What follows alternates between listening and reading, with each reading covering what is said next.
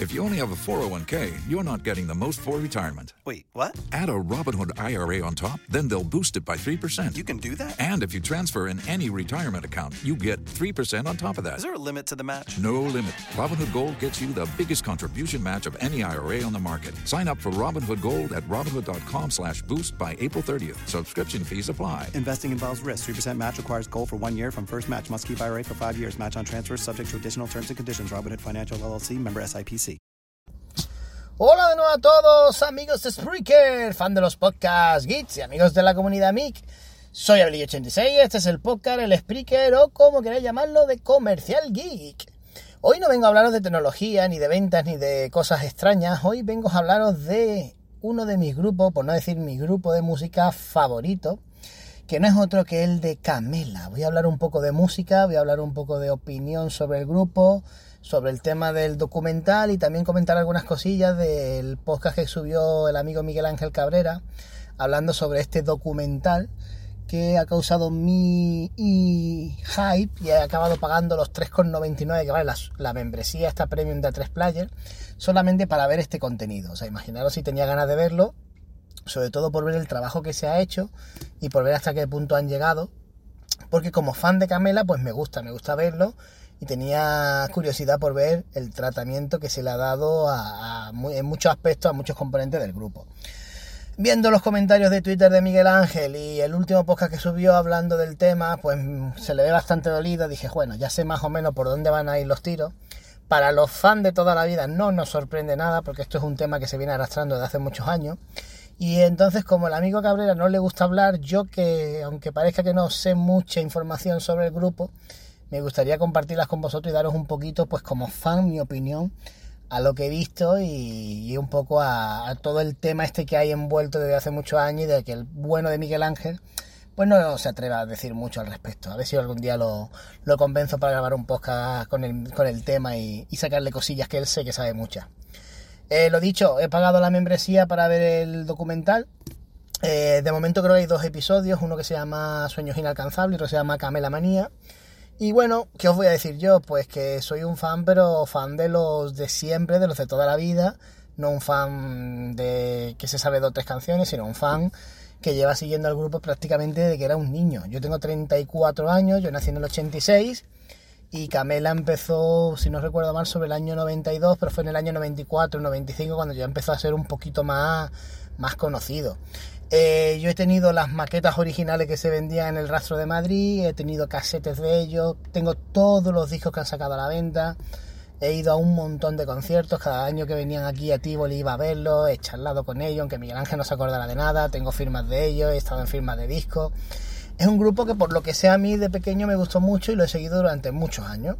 Sí que es cierto que estos últimos años he estado un poco más desconectado porque para el fan de toda la vida, quizás el tipo de música actual, aunque tiene alguna que otra canción buena que gusta, en general no todo el disco es tan pegadizo, tan llamativo o ha tenido tanto éxito como las anteriores canciones. Pero bueno, como fan que apoya al, grupo y que le gusta, pues he seguido comprándome los últimos discos. De hecho, ahora mismo en mi coche tengo un CD metido de ellos. Y se sigue un poco la actualidad de cerca de todo lo relacionado con el grupo de Camela, ya os digo. Eh, tuve el primer disco, que fue sus 12 primeras canciones, lo tuve en cassette y lo tuve en CD. Eh, he seguido a Camela prácticamente desde siempre, es que ya os digo, tengo hasta, creo que alguna vez he subido alguna foto en Twitter y demás, con los cassettes estos de en el que el Cabrera tenía unos pelos el pobrecillo que no vea. Y es eh, un, un, grupo que me ha gustado mucho, no ha sido una moda y ha sido un grupo que yo he seguido prácticamente desde pequeñito.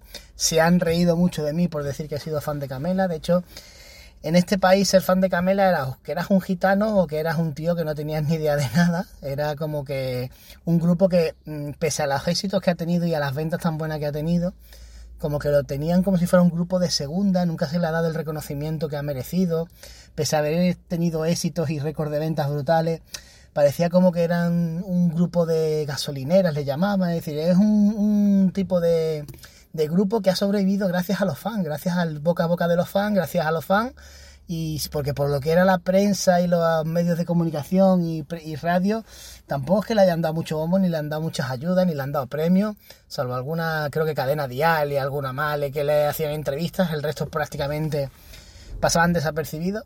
Entonces es una pena que ahora que por fin parece ser que se le está reconociendo todo el trabajo de estos años y todo el buen hacer y todo el cariño de los fans, pues en cierta manera se quita un poco de la historia al señor Miguel Ángel Cabrera, que es un poco parte importante del grupo, y aunque ahora por lo que sea ya no está en el, en el equipo, por así decirlo, su firma en cuanto al tema de canciones sigue estando y me parece un poco triste que parezca que se quiera borrar en todo momento de, de la historia. Es algo que personalmente a mí como fan me sorprende. Bueno, no me sorprende porque ya conozco la historia y sé por dónde vienen los tiros, pero sí que es cierto que desde el punto de vista del fan anónimo, el fan de toda la vida, pues da un poquito de pena que no se le dé quizás el reconocimiento que merezca. Sí, sí que es cierto que siempre los cantantes son los que, digamos, se llevan más la gloria, pero no hay que dejar de, reconocer que la mayoría de éxitos de canciones, la mayoría no, el 95% de las canciones más conocidas antiguas de Camela, el compositor y el productor fue el señor Miguel Ángel Cabrera, y ahora parece como que se le quiere quitar un poco la presencia o quitar un poco de la historia. Eh, imagino que lo sabréis, pero hace unos... No recuerdo cuándo fue, si fue el año pasado o el anterior, ahora con el tema de la pandemia me, me lió mucho con los años. Eh, sacaron el disco del 25 aniversario, disco que también he comprado, edición limitada, firmada y demás. Hicieron una serie de canciones con artistas modernos como con Carlos Baute, con De Marco Flamenco, con David Vival, hicieron remezclas y versiones nuevas de, de sus canciones originales. Y en el documental que te viene, donde se ve dónde se grabó todo, prácticamente creo que en todo el documental sale como dos imágenes, hay un poquillo de fondillo Miguel Ángel y poco más. En este documental de A3 Player sí que se ve algo más pero sí que es cierto que hubiera gustado al menos un punto de vista de alguien cerca de ellos, de algún conocido, de algún cantante que lo conociera, o de alguien que dijera un poco pues lo que él aportó en su día. Es cierto que ahora ya no, pero sí lo que hizo en su día, porque básicamente fue uno de los. De hecho, él es el íntimo de Miguel de María Ángeles, de la cantante. Eh, ellos se han criado toda la vida, han sido niños de un barrio que era San Cristóbal, se han criado allí, se conocen de toda la vida, entonces pese al trabajo que han tenido y lo, el costo tan grande que han tenido para llegar a la cima, ahora que ya lo están, que ya tienen ese reconocimiento, el quitar o echar a un lado a Miguel Ángel me parece un poco triste. Tú puedes acabar mal con una persona, no, que, no llevarte bien o lo que sea, pero tanto como para borrarlo, no sé, lo veo un poco extraño. Esto como cuando una pareja se separa y acaban ahí a palos, pues no, te has separado, tú la has querido muchos años, no pasa nada, que haga su vida ha sido parte de tu vida, pero no tienes que arrancar todas las fotos de tu vida donde salga ella o él, pues lo mismo, me parece un poco lamentable. ¿De dónde vienen todos estos problemas y dónde viene esta tirria hacia Miguel Ángel? Pues todo esto viene a consecuencia del cantante, del señor Dioni. Eh, Dioni, que a mí como cantante me encanta, sobre todo esa mezcla que hace con, con Ángeles, ese tono de voz tan peculiar, es una persona que siempre le ha gustado mucho las cámaras y siempre le ha gustado mucho llamar la atención. De hecho, cuando ibas a un concierto, cuando ibas a cualquier lado, es un señor que no para de hablar y cuando ibas a una entrevista siempre daba la puntilla, la nota, diciendo que si alguna vez le daban un premio a los 40 principales él no iba ni a recogerlo porque le habían tratado mal. Digamos que era siempre un poco el que daba un poco la nota y el que reclamaba un poco el, el protagonismo. Siempre digamos que era el que estaba delante de todos los focos. Y desde hace muchos años él tiene un, dos hijos, uno de ellos es Rubén, que es, bueno, va de compositor, también tuvo un intento de cantar, sacó un disco, pero que no tuvo mucho éxito.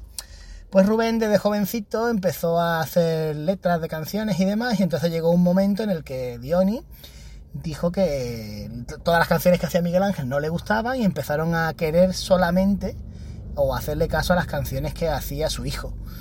No sé muy bien el por qué, si es porque estaba peleado con Miguel Ángel o qué es lo que pasó, pero de repente Miguel Ángel se quedó en un plano en el que era básicamente, pues eso, una marioneta que estaba ahí, que como él decía, tocaba cuatro teclas, hacía las promociones y demás, pero que no aportaba nada al grupo, no porque él no quisiera, porque él no siguiera componiendo, sino porque el principal, el cantante, pues no quería cantar sus canciones y de ahí es de donde viene todo el follón. Quiso meter a su hijo con calzador por todos los medios pero no, no sé por qué, pues las cosas no fueron como debería y Miguel Ángel se quedó un poco armando hasta que ya, pues me imagino que después de muchos años de lucha y de pelea, dijo, mira, para seguir este plan, mejor me quito de en medio porque no tengo ganas de estar aquí en una situación incómoda, que creo que es lo que pasó finalmente.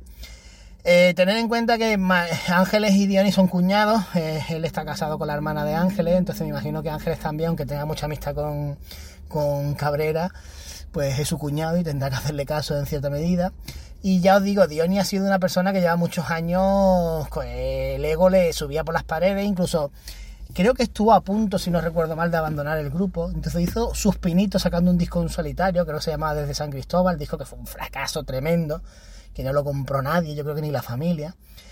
Y viendo que no le quedaba otra, pues se quedó ahí, porque siempre ha sido un poco un arma libre, y se quedó ahí en el, dentro del grupo. Y bueno, pues hasta que no se quitó de en medio a Miguel Ángel, pues básicamente no paró.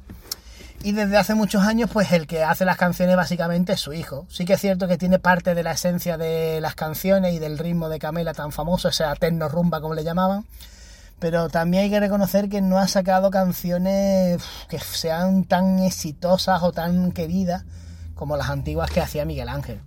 Creo que la más sonada que ha hecho Rubén fue la de Nunca debí enamorarme, que fue una canción que sí, no está mal, le ha hecho algunas más, puedo recordar algunas más así concretas que también eh, están bien, pero no ha tenido el calado o el éxito tan grande que ha tenido y se ha notado incluso, aunque estos últimos discos han seguido funcionando bien y el tema de las ventas de discos ya no es como antes, pero sí que es cierto que han ido vendiendo bien porque tiene un público muy fiel, han estado siempre ahí arriba, siguen haciendo muchos conciertos, no paran durante todo el verano, pero digamos que de los discos nuevos puedes salvar una o dos canciones que te gusten y el resto pasan desapercibidos. De hecho, si la escuchas ni sabes de qué disco es. Y de las antiguas prácticamente eran discos enteros.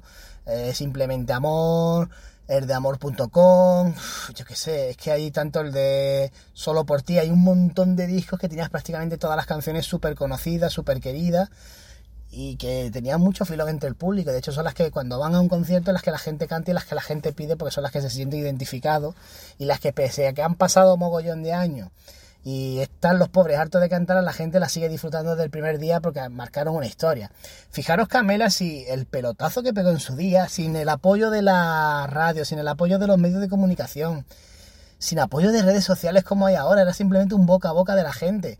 Fijaros que eh, cuando Michael Jackson estaba con el disco de, Thriller, que es el disco más vendido de todos los tiempos, eh, durante ese año en España el disco más vendido fue el de Camela.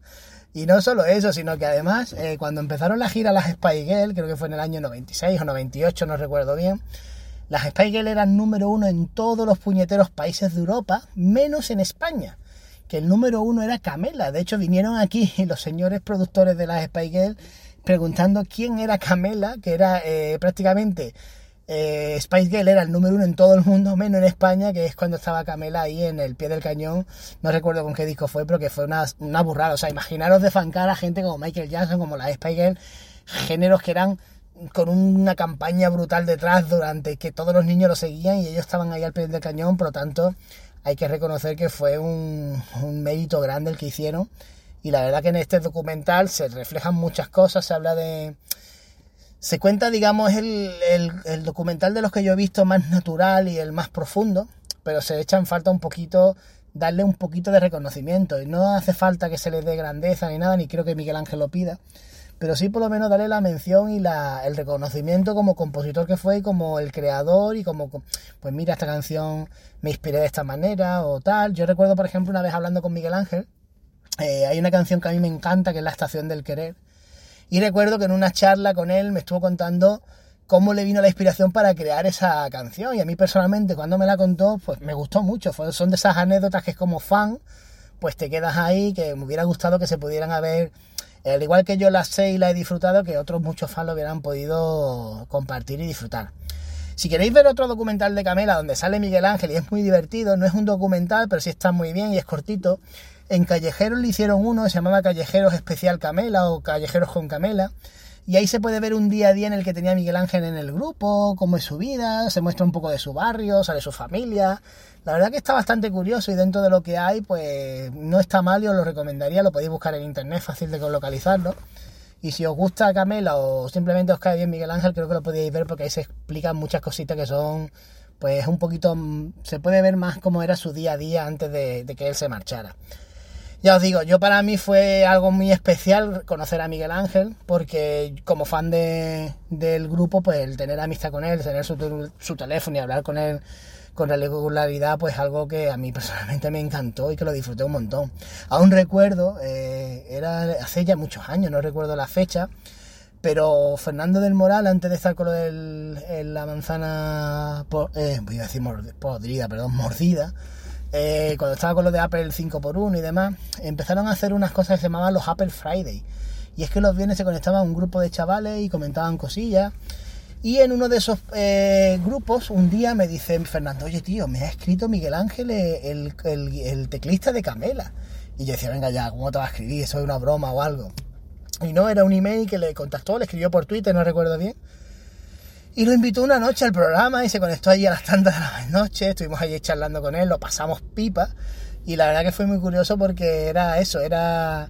Cogimos la racha y entonces eh, Fernando hacía el programa, hablaban del tema que sea.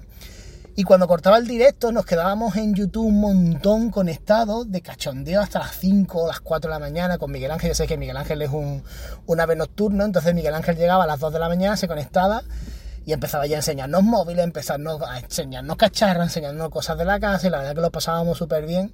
Y, el, y yo como fan pues era, era feliz doble de poder charlar con él y encima de, de tener a alguien que, que, yo había admirado tanto tiempo y que me había gustado tanto como era parte del grupo que más me gustaba. Así que la verdad que lo he, he pasado muy bien todos estos años, luego tuve su teléfono, he quedado con él en Madrid un par de veces, hemos charlado, hemos grabado podcast y la verdad que lo hemos pasado muy bien. Tengo una amistad muy buena con él, aunque no lo tenga cerquita, lo quiero un montón. Y como fan me, pues me ha dado pena escuchar eh, todo esto. Creo que, que, deberían de haberle dado un poquito más de cariño, que creo que es lo que él reclama.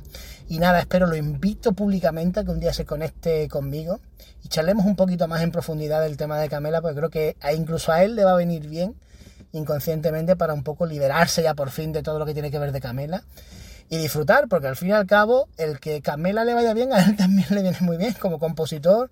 Él seguirá recibiendo sus cheques de la SGAE y de, de la cheques de derechos de autor, así que él inconscientemente le tiene que ir bien, va a ganar, seguir ganando sus dineritos, se va a poder ir comprando sus cacharritos, sus telefonillos. Así que nada, espero que le vaya muy bien a alguno de Miguel Ángel y bueno, si os sois fan del grupo, ya sabéis, podéis ver tanto el documental de A3 Player que está muy bien, la verdad que está muy bien creo que es el más profesional de los documentales que he visto. Y también que veáis el, de Callejero, que es muy gracioso, muy entretenido, y por lo menos podéis ver un poco cómo era Miguel Ángel en esa época de Camela, que la verdad que lo, explica muy bien. Así que nada, chicos, no quería hoy aburriros mucho más, espero que os haya gustado y nada, simplemente era el punto de vista de un fan, de un fan tan grande que en su despedida de soltero le regalaron el karaoke de Camela y acabaron hasta las tantas de la noche en una casa de campo cantando las canciones de Camela. Así que podéis imaginar el grado de fan con el que está hablando y el punto de vista desde un fan de, todo esto, de lo que ha ocurrido estos años y de, de, cómo está el grupo y de la situación en la que nos encontramos. Así que nada chicos, un besito muy fuerte a todos, nos vemos y nos escuchamos. Hasta luego.